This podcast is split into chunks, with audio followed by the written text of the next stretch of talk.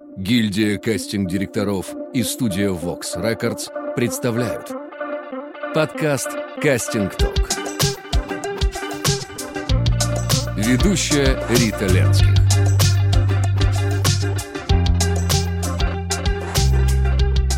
У нас сегодня в гостях Ирина Лаврентьева.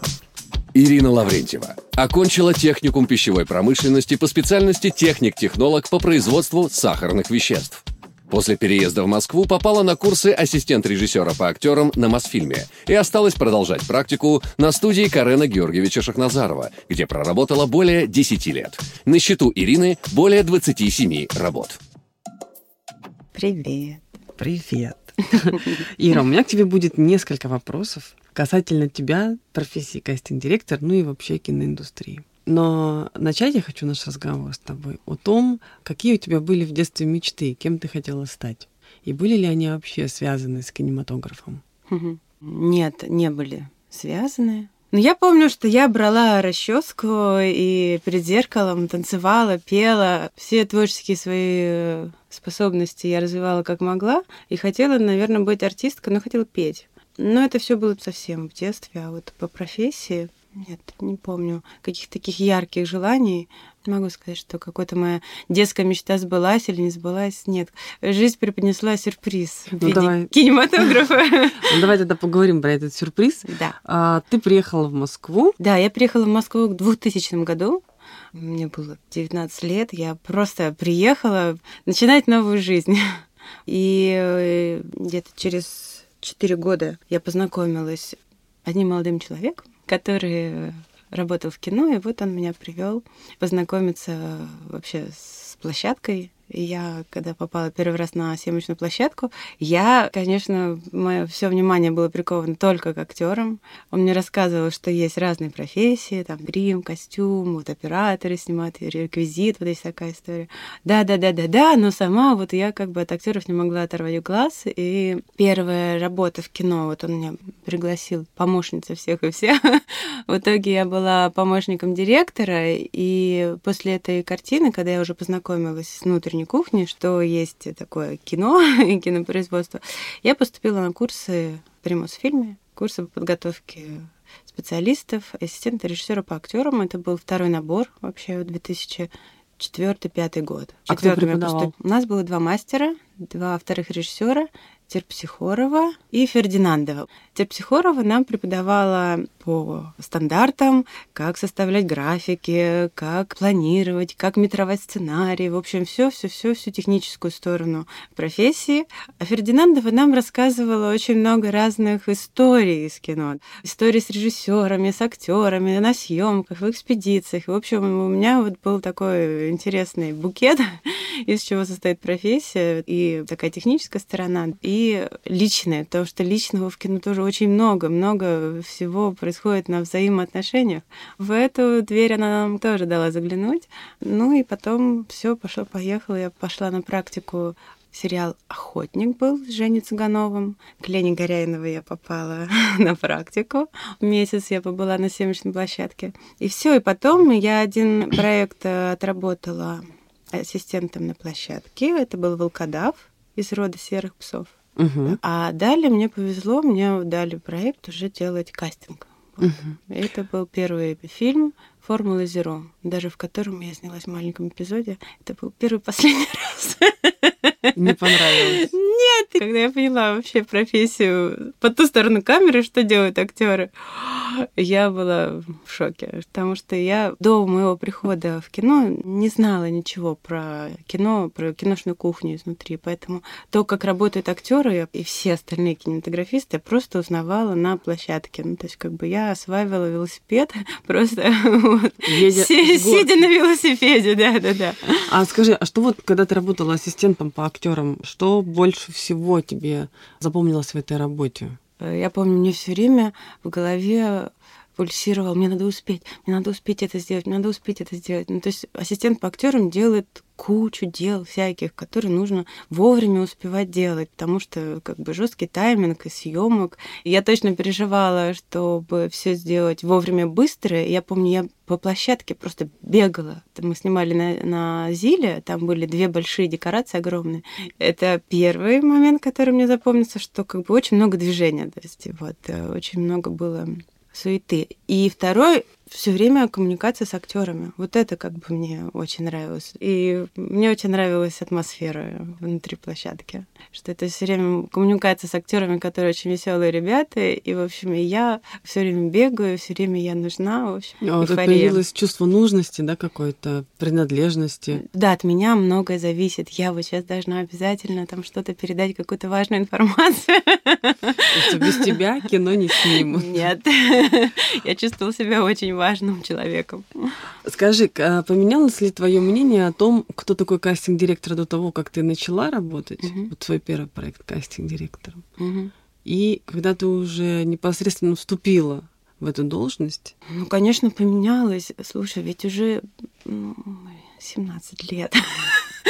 И мне сейчас с трудом вспоминается, что я думала тогда. Но, и на практике сразу применить какую-то теорию довольно сложно. Поэтому я помню, что в своем первом проекте я, правда, все придумывала как будто бы с нуля. Заставляла эти графики, и чтобы в них не запутаться, я их раскрашивала цветными фломастерами, чтобы как-то была какая-то зрительная память, потому что так быстрее запоминается.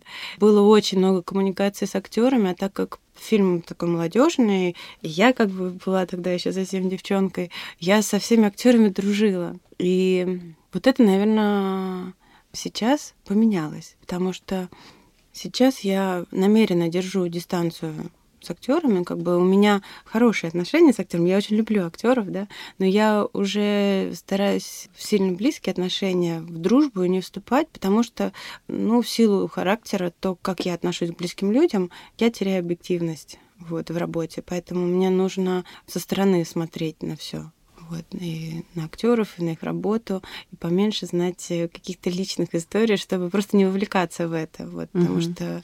А эм, как бы ты сейчас сформулировала профессию кастинг-директора? Кастинг-директор — это ну вот прям сформулировать как-то кратко мне сложно, потому что это как бы такая очень обширная профессия, несмотря на, как бы казалось бы, да, это uh-huh. функционал, да, выбрать актеров. Но для меня просто профессия кастинг-директора это взаимоотношения с историей, со сценарием, взаимоотношения с режиссером и взаимоотношения с актерами. Это все три разных работы для меня. Еще большой объем работы, ну, уже как бы в съемочном периоде, это взаимоотношения со вторым режиссером. Как вот это все соединить в одно, я вот сейчас наверное, Ну, можно, в принципе, так и сказать, что работа кастинг-директора несколько составляющих. Работа над сценарием, работа с режиссером, работа с артистами, работа в съемочном периоде. Ну, Еще бывает постпродакшн. Да, да. Постпродакшн, ну, для меня это, особенно после подготовки и съемок, конечно, самый легкий такой отдыхающий период. Раньше, когда я начинала, особенно в группах Карины Шахназарова, в киносъемочной группе, я весь цикл проходила от и до, от подготовки до работы на площадке, я ассистентом у него работала, и как бы там не было отдельной кастинг-директора и не было отдельно ассистента. Вернее, как бы уже в последних там двух проектах появился ассистент, в силу того, что просто сроки как-то так все сжались, да, все быстрее нужно было делать. А первые проекты я работала одна вообще по актерам на всем проекте. Подготовка, весь поиск, проведение кастинга и проб, все договоры, в общем, все, все, все в подготовке, работа на площадке, вызовы, все, что происходит на съемках, делал один человек, я. И точно так же плавно я перетекала в постпродакшн, организовала звучание, и, в общем, все раньше делалось одним человеком. Ира, большой пласт твоей жизни как кастинг-директор mm-hmm. занимает Карен Шахназаров. Угу. Сейчас мы его упомянули. Расскажи, пожалуйста, как ты к нему попала? Крен Георгиевич Назаров и студия «Курьер» — это, конечно, моя родная студия. Я с ними 10 лет работала и попала я к ним с курсов, собственно. Потому что курсы на Мосфильме их организовал сам Карен Георгиевич. Это его инициатива воспитывать как бы второй состав специалистов. То есть первый состав режиссеры, операторы, художники — это высшее образование, это институт, ВГИК. А вот профессиональных ассистентов была нехватка. Так вот он решил в начале 2000-х и организовал такие курсы. Я закончила курсы, с курсов я попала туда потому что Карен Георгиевич всегда любил работать с молодыми, и с курсов, соответственно, довольно часто туда попадали, в его группу студенты, да. И это был первый проект «Исчезнувшая империя», все а сложилось, ты туда попала получилось. тоже кастинг директор. Да, да, я сразу пошла uh-huh. делать кастинг. Просто опять совпало так, что это молодежное кино. Я была совсем девчонкой. В общем, это был такой невероятный кураж. И вообще был кураж весь этот фильм, потому что это история его юности. Вот. И он писал э, сценарий со своим одноклассником, я уже сейчас не вспомню фамилию автора сценария. И, в общем-то, они вспоминали свои юные годы, и на пробах э, тоже, в общем-то, было много смеха, веселья. А как вы искали главного героя? Я ходила по вузам. Интернета раз... не было, когда нет, нет, баз нет. никаких не было. Нет. Но был актерский отдел на Мосфильме. Да, был актерский отдел, но там студентов не очень много было. Актерские агентства только-только появлялись тогда. Сарафанное радио тогда работало, как бы в большей uh-huh. степени, да. А еще справочник, телефон, звонила в, в какие-то отделы ГИТИСа, в ГИКа, узнавала какие-то расписания мастеров курсов, в общем, такая Сколько работа. по времени длился поиск главных героев? Ну, весь подготовительный период был не меньше трех месяцев, я помню, да, всегда. Вот, а иногда больше, от трех там до шести. Вот у Карен Георгиевича вот так было всегда. Карен Георгиевич быстро утверждает артист? Вообще он четко понимает, кто ему нужен. Ну и ты, соответственно, должна понимать э, четко, что нужно ему, чтобы этот процесс отсеивания угу. был быстрее и короче. Да? Ну, конечно. Первый проект, вот этот «Исчезнувшая империя», он, так как на молодежный проект всегда большие кастинги, потому что молодые актеры, они еще никак о себе не заявили, ты, кроме как попробовав, никак не узнаешь, каков uh-huh. он, да. Вот, поэтому первый кастинг был большой, Карен Георгиевич быстро принимает решение, но процесс все равно у него э, как бы такой классический. Ему нужен прям период проб, строится павильон, на все проекты строился павильон э, с декорациями для проб. Это вот прям почти как съемки, такая классика советского, наверное, подхода. Поэтому период проб и кастинга классический там 2-3 месяца. А ты ходила в институт э, смотреть, да. то есть вот эту пятерку, да, наших вузов. Да, тогда я ходила только вот в пятерку вузов. Mm-hmm. И ты смотрела лица, которые угу. вы, вернее, вы сначала с Карен Георгиевичем обсудили, что вам надо, да, угу. что бы вы хотели видеть в картине. И ты среди вот этого потока студентов с разных курсов, разных угу. мастерских э, выбирала те, которые наиболее близки по вашей задумке. И уже приглашала их на Мосфильм в павильон сначала на фотопробы. Совершенно верно, да. Я сама сначала фотографировала актеров в институте. В институтах. Я прям угу. целыми курсами фотографировала актеров за кулисами, где угодно. В общем, ловила в коридорах, на лестнице. Печатала фотографии. Печатала, да. Составляла альбомы, показывала режиссеру фотографию. Карангиш до сих пор работает по фотографиям, на самом деле. Вот, он сначала смотрит фотографию, потом говорит, да, вот давай его на фотопробы, потом там и на фотопробы, и на кинопробы. В общем, ну, так все по классическому сценарию сценарию. И уже делали, печатали фотопробы, делали альбом фотопроб, подписывала, потом альбом сдавался в архив. Я думаю, что в архиве Мосфильма все мои альбомы со всех его проектов хранятся. Да, и потом уже обязательно этап актер приглашался на знакомство с Карен Георгиевичем. Он со многими актерами просто сам беседовал, знакомился. Так вот он как бы понимал какой-то характер, энергию, не знаю, ну как-то ощущение какое-то свое от актера имел. И уже потом соединял как бы пары. Говорит, вот я хочу вот это вот с этой попробовать, например, да. Был ли у тебя опыт, когда ты была не согласна с режиссером mm-hmm. по утверждению того или иного персонажа? Удавалось ли тебе переубедить ну, с Карен Георгиевичем, наверное, я не припомню сейчас таких историй, потому что он для меня, конечно, такой безусловный авторитет. Я всегда прислушивалась. Вообще, ты знаешь, с режиссерами довольно редко спорю в плане актеров. Не, ну я, наверное, могу как бы какое-то свое видение предлагать, мнение, естественно, как бы режиссер спрашивает, я его высказываю, но я всегда прислушиваюсь к режиссеру, почему он хочет того или иного актера, потому что все равно кастинг-директор видит историю с очень узкой стороны, с актерской, только с кастинга, да, режиссер видит историю целиком, и у него есть свои ощущения, которые он может не всегда правильно или там полностью передает, у него что-то внутри есть, да, и что-то мы знаем, далеко не все мы можем как бы узнать, почувствовать, и он может рассказать. Поэтому я просто прислушиваюсь к тому, что говорит режиссер, если это как-то не совпадает с моим видением. Ну, бывали, конечно, случаи, когда э, мое мнение решало исход кастинга, да. Это у Карен Георгиевича или у других? Ну, Карен Георгиевича нет, других. Карен Георгиевич всегда побеждал Карен Георгиевич. А вот как же кастинг-директор влияет на проект? Угу. И вот ты сейчас сама сказала, что был опыт, когда ты влияла на утверждение того или иного артиста. Угу. У меня, например, в биографии, в фильмографии есть такие тоже моменты, когда мы ездили на канал и э, там или к заказчику, и заказчик спрашивает, говорит, а давайте все-таки услышим мнение того, кто чаще всего общается угу. с артистами. Угу.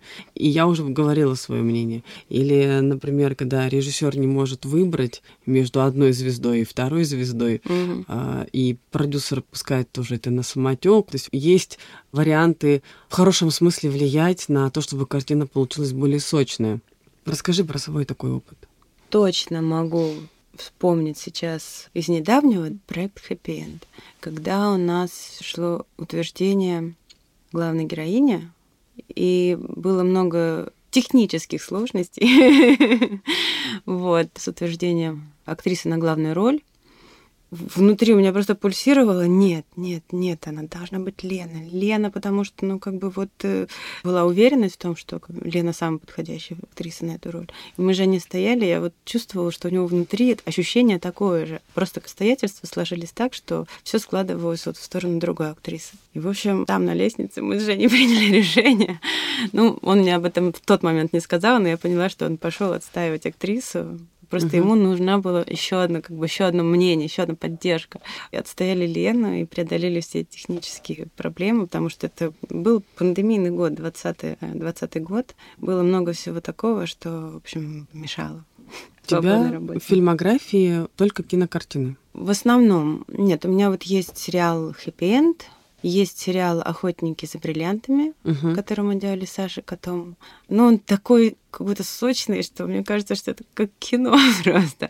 Таких классических сериалов, э, как бы как сериалы, я не делаю, я как-то так не умею распределяться на сериал. Вот. И еще фильм Анна Каренина, в общем, он снимался для канала, так как это Карен Георгиевич, он снимает кино, и это тоже был для него такой первый опыт. Мы делали кино и сразу снимали на сериал. То есть это было такое огромное, ну, как бы очень-очень-очень большое кино. Там получилось сколько, 8 серий. Но все равно это снималось как кино, потому что мне сложно это назвать сериалом. Скажи, чем отличается та угу. школа советская да. От нашей школы? Вот в чем кардинальная разница подходов? Знаешь, какой-то фундаментальности. То есть, э, ну, так как я работала с мэтрами, они уже в возрасте, за плечами много картин, у них уже, ну, как сформировавшееся четкое понимание, что он хочет, как это делать и так далее. А с молодыми режиссерами много поиска эксперимента. Вот так. Наверное, вот разница в этом. Хотя Павел Семенович Лунгин еще тот экспериментатор, конечно. Вот, но все равно, как бы там просто такой опыт уже за плечами, что и у меня как бы отношение тоже немножко другое. И Павлу Семеновичу, и Карен Георгиевичу. Я настолько следовала их задумке, и как бы они ведущие были, да. А с молодыми режиссерами у меня как бы было больше уверенности, что я могу повести за собой. Вот так вот, наверное, вот в этом разница. Угу. Работа над историческим проектом. Да. В чем особенность? Не особенность, наверное, а какими способами ты старалась воссоздать то время? Для исторических проектов просто нужно больше времени на подготовку, чтобы погрузиться вот в эту эпоху, чтобы как-то ей напитаться, чтобы какой-то другой ритм словить. В общем, более глубокое погружение, и больше для этого нужно времени. Вот я вспоминаю Анну Каренину, в основном, как бы, да, вот это у меня историческая была большая картина. Но она и сама по себе была большая, потому что подготовка длилась э, почти чуть меньше года, да, и съемки тоже чуть меньше года. В общем, очень большой проект. В этом как бы только различие в основном. Главные герои Лиза Боярская и Максим Матвеев. И Максим Матвеев. Почему было принято решение утвердить мужа и жену? Наверное, самый частый вопрос. Нет. Ведь сначала э, не а собирались так делать. На самом деле, на это Карен Герш вообще не смотрел, что они муж и жена. Вот. Но у меня есть история смешная, связанная с этим. Лизу Карен Герш утвердил как бы довольно быстро. Вот. То есть у нас прошел какой-то волна проб, и Лиза была в первой волне. Ну, как-то она сразу прям попала. А можно я уточню просто, да. вот что именно в Лизе так зацепило? Карен характер. характер да, именно. да, потому что для него Анна Каренина это характер, ну, как бы женщина с мега характером и с большим темпераментом. Вот. Ну и плюс, конечно, внешние данные шикарные. Поэтому Лиза с ее удивительным подходом к работе просто она пришла с исписанным э, томиком э, Толстого. В общем, ну, Лиза, она потрясающе готовится и к пробам, и, и к съемкам. Я была в таком приятном удивлении и восторге. А... И потом мы уже кого-то подбирали именно к Лизе. Я помню, у нас был тогда вот Милош Бикович появился, и он был очень серьезным претендентом. Ну, конечно, всех смущала как бы история с акцентом. Вот, но здесь же как бы история про аристократов, да, про как бы определенную породу людей, да.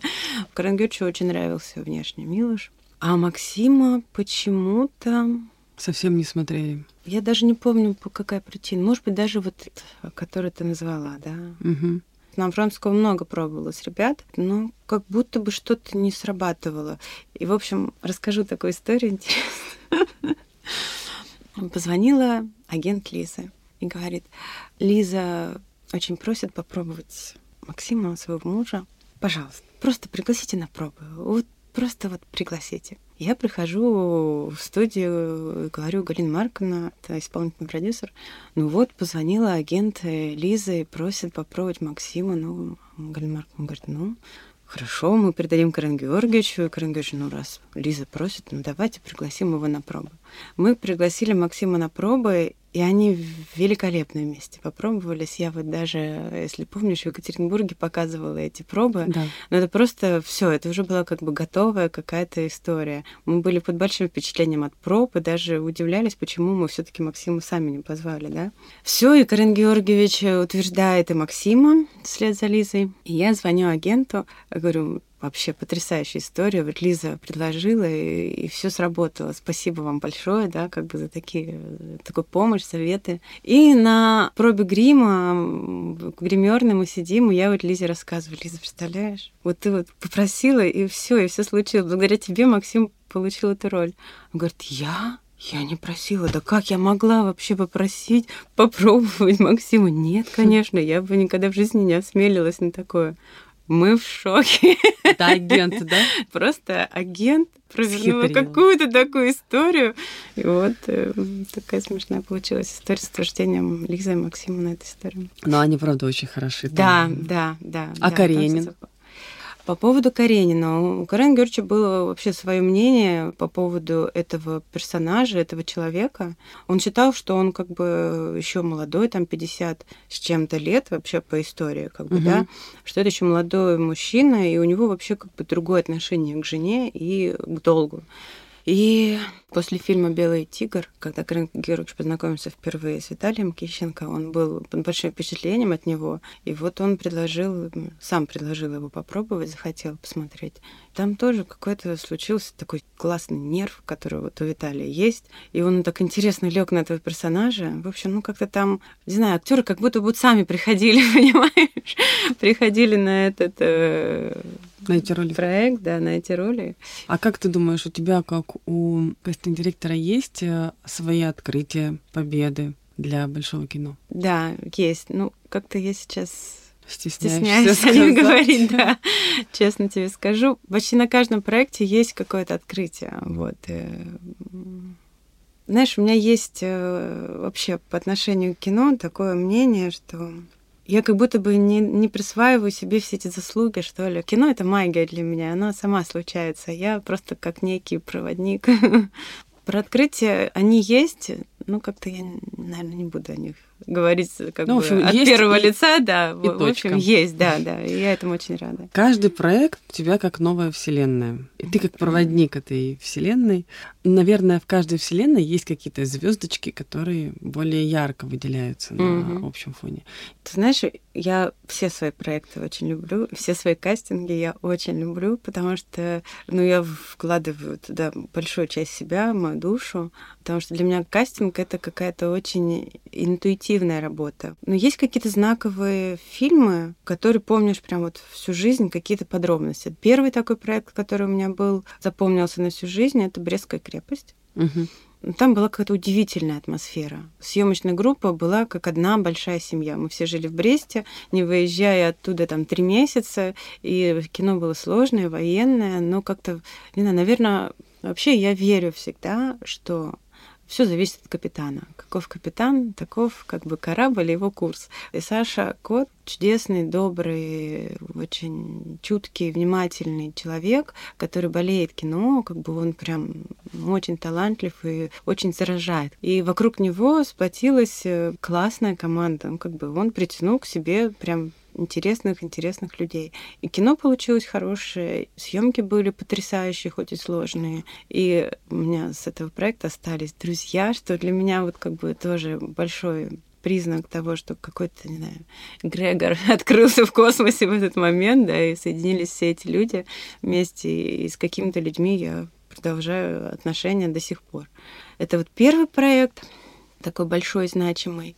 Ну, наверное, также через сердце я принесла Анну Каренину, потому что это самый красивый, потрясающий какой-то очень красивый проект. Ну, как бы угу. столько восхищения, столько какой-то эйфории и счастья я не испытывала ни на одном проекте. Мне это очень нравилось. И третий проект, который я также могу выделить по силе каких-то моих, моей вовлеченности, моих эмоций, это «Братство», потому что там тоже было удивительное место съемок в Дагестане. Опять же, мы на три месяца туда улетели безвылазно.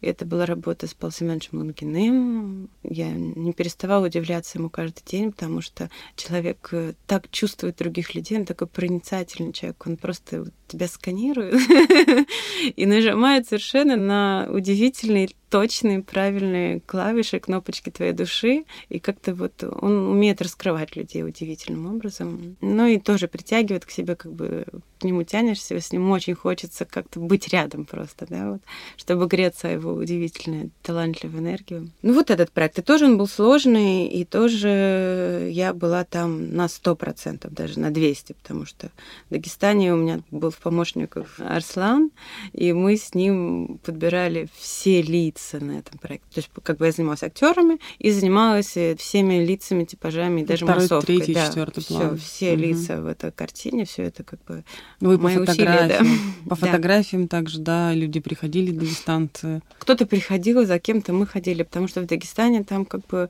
тогда, не знаю, сейчас, может быть, что-то изменилось, там, в общем-то, много довольно кино сейчас снимают, но тогда было сложно найти людей вот для массовки uh и для военной картины. В общем, приходилось стараться ездить по аулам, караулить людей у магазина, у мечети, где-то еще. То есть в прямом смысле ходила за людьми в города, абсолютно, абсолютно. в город, в да, деревню. Да, по деревне, угу. абсолютно точно. Класс. Звонил брату, свату, куму, вот эта вот вся история. Сарафанное радио работало, там mm-hmm. вот по улице, где мы снимали, был как бы глава, который тоже как бы очень помогал делать кастинг. глава сказал, люди пришли. Я помню, у нас, по-моему, это было то ли под Псковом, то ли под Витебском. Mm-hmm. Пришел директор ДК и привел с собой всех работников ДК. Mm-hmm. Я им сказал, они сегодня должны сняться в кино. Настоятельно. Он очень хотел себя приобщить э, к миру искусства. Ира, а как же профессия кастинг-директора влияет на тебя саму? Она очень четенько развила мои коммуникативные способности. То есть, э, в общем-то, заговорить с любым человеком я теперь уже могу легко э, завести беседу, познакомиться, послушать. И, наверное, я открыла в себе способность слушать, потому что я очень люблю слушать чужие истории, представлять э, как бы других людей, рисовать их жизнь. У меня очень развилась фантазия, читая сценарий, я Просто уже как бы снимаю свое кино, я фантазирую истории каждого персонажа. Вот этого я не знала о себе до того, как я начала работать кастинг-директором. Как еще? Преодолевала волнение в общении с большими режиссерами, потому что это тоже с большими советскими актерами, да, там. Я помню, у нас на съемках «Исчезнувшей империи» был Армен Джигарханян, которого, ну, в общем, я в детстве видела только по телевизору, а потом, когда он приехал к нам на съемочную площадку, я просто благоговела, я еще тогда вот совсем девочкой была, это же первый проект, 2007 год, по-моему. Ну, вот какие-то преодоления волнения, как бы стеснения, а, а какой, страхов. Да, вот какой самый большой страх кастинг-директора? Ну, самый большой это, конечно, срыв съемки. Это я могу подойти к любому актеру, не знаю, этот страх я преодолею, но если по моей вине сорвется смена, все, мне кажется, я умру. Ну, потому что для меня вообще в кино самое важное это кино. Да, люди, это прекрасно, да, я очень люблю людей. Да, творчество, как бы, ну, как бы все составляющие кино, да, все равно все это для финала, для конечной точки, для самого фильма, как бы. Если по моей вине произойдет что-то, что помешает производству фильма, для меня это, ну, самое страшное, наверное. Хотя вот сейчас я уже даже к этому отношусь философски, потому что я точно уверена, кино живет своей жизнью, собственно, ему ничего не может помешать. А то, что мы думаем, что помешает, может быть, кино, оно само как бы это для себя и хочет. Mm-hmm. Это особенно стало для меня понятно в теме актеров, да, если вот ты видишь, что вот этот актер идеально как будто бы подходит, и вот, вот он должен в этом фильме, в этой роли быть, а что-то не складывается, утверждается другой, думаешь, ну все, блин, ну будет уже не так хорошо, как могло бы быть, а потом кино выходит, ты смотришь на как все сложилось, и думаешь, кино самое лучшее, знаю, кто ему нужен. А где ты берешь вдохновение? Ну, вообще вдохновение беру в красоте. Ну вот, например, знаешь, как для меня кино это музыка. Угу.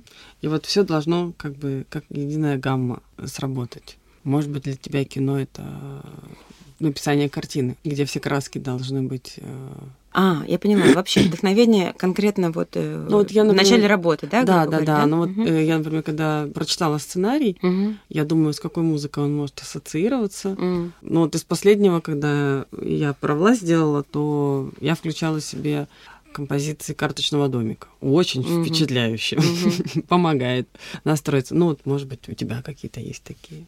У меня по-разному это происходило. Иногда меня вдохновляли люди, режиссеры, ну, то есть общение с Карен Георгиевичем, общение с Павлом Семеновичем, оно окрыляет. Вот, поэтому как бы в этих э, работах я точно черпала вдохновение от режиссеров, от их работ, от их картин. Я их кино смотрела и как бы погружалась в их мир, и как бы оттуда черпала какую-то энергию да, для себя, вдохновение. А иногда меня вдохновляет история. Ну, то есть как бы, когда мне очень нравится сценарий, я просто горю. Горю этой историей, горю э, этими персонажами. Я сама очень хочу это сделать. А в целом меня может вдохновить другое хорошее кино, это правда. Я очень много смотрю зарубежного кино, люблю французское кино. По жанру в основном смотрю драмы, мелодрамы. Хорошее кино, которое проникает в самое сердце, вот оно. Мотивирует тебя да. и зажигает. Да? да, делает свои истории, ну, такими же настоящими. Да. Для кино меня вдохновляет кино вот так. Угу. Как ты повышаешь сама свой уровень квалификации? Повышаю насмотренность. Первое, самое необходимое. Я смотрю много кино, в последнее время стала и сериалы смотреть, ну, нашего, соответственно, да, российского. И я много хожу в театры, очень много. И я всегда смотрю студентов. Смотрю студенческие спектакли, смотрю, как растут актеры. Вот это, конечно, для меня самое интересное. Насмотренность это самая большая, как бы самое первое. Ну и плюс общение с режиссерами.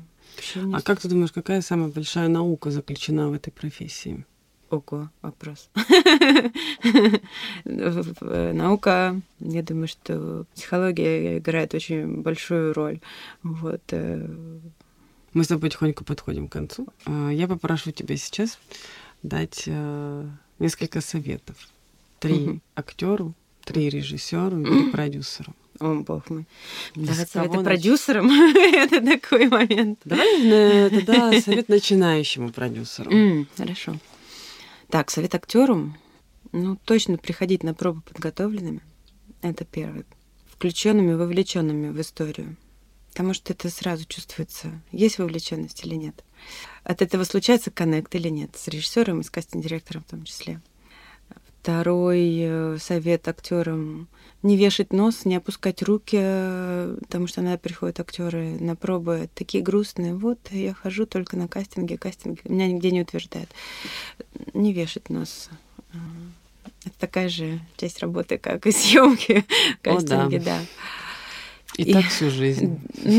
Да, но тогда, я не знаю, принимать ре- радикальное решение как бы для себя, да. Угу. Если не устраивает такая история, то Это просто что-то менять. Очень да. храбрым. Да. И третий совет быть храбрым, да. Быть храбрым. Ну, искать поддержку, как бы, если тебе нужна поддержка, да, вот.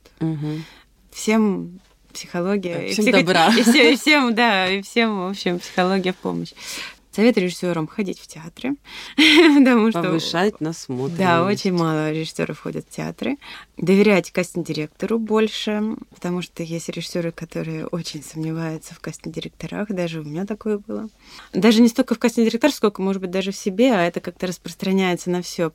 Ну что я могу еще режиссеру посоветовать? Не знаю не терять вдохновение, потому что от этого вдохновения зависит и наше вдохновение. Ты знаешь, я вот недавно поняла, что режиссеру надо посоветовать уметь рисковать. Вот, быть смелым, да. Быть тоже смелым. Mm-hmm. И иногда пробовать того, кого ты как бы совершенно не видишь mm-hmm. в этой роли. Да, согласна, абсолютно. А продюсерам что посоветуешь? Начинающим. Если ты да, да, мэтром да. не хочешь советовать? Нет, нет, нет, не могу Мгм, мэтром тогда советовать. У нас их много сейчас очень начинающих. Ну, в любом случае, их э, настолько много, Мгм. все пытаются быть продюсерами, не все понимают тоже, какая наука заключена в продюсировании, но тем не менее. Но вообще для меня продюсер это коммуникация. То есть как бы первый про- э, совет молодым начинающим продюсерам выстраивать со всеми правильные отношения. Потому что в кино это наполовину, половина как бы работы в кино это отношения между всеми. Вот, поэтому жечь мосты, какие-то радикальные решения принимать относительно того или иного члена съемочной группы, это как бы ошибка, о которой потом впоследствии Мгм. он вернется к ней, да. Вот, выстраивать отношения, любить актеров. Это боль. А, и третий не скупиться на зарплаты. То есть оценивать труд э, специалиста По по достоинству. да. Да, Чтобы создавать приятную атмосферу творчества. Художник не должен быть голодным. С нами была Ирина Лаврентьева. Спасибо тебе большое, что пришла. Спасибо, что пригласила. Спасибо. Очень рада. Пока. Пока. Кастинг Ток.